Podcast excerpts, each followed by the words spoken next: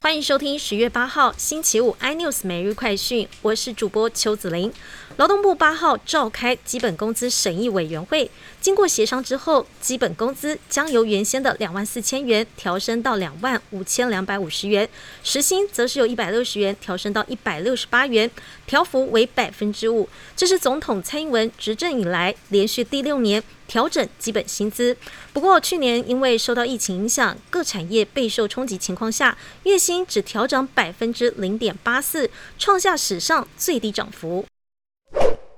有民众爆料，台北市万华有诊所传出竟然可以贩售莫德纳疫苗，还有人收到讯息说可以用一剂一万六的代价，花三万二就能打到莫德纳两剂。指挥中心副指挥官陈宗彦则回应，要请司法警察单位做谨慎处理，指挥中心也会请法制组来研议，并提供给司法警察做侦办。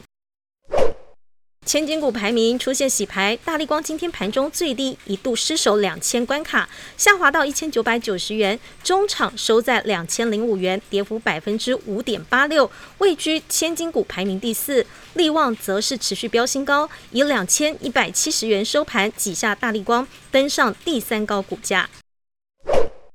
二零二零年东京奥运让许多人热血守在荧幕前替选手加油打气，期间却爆出艺人陈建州使用非法数位机上盒收看比赛，引起讨论。新北地检署追查，兵分八路搜索安博公司机房等地点，约谈安博负责人到案说明，讯后已违反。著作权法罪嫌重大，五万元交保。更多新闻内容，请锁定有线电视四八八八 MOD 五零四三立财经台 iNews 或上 YouTube 搜寻三立 iNews。感谢台湾最大 Podcast 公司声浪技术支持。你也可以在 Google、Apple、Spotify、KK Bus 收听最新 iNews 每日快讯。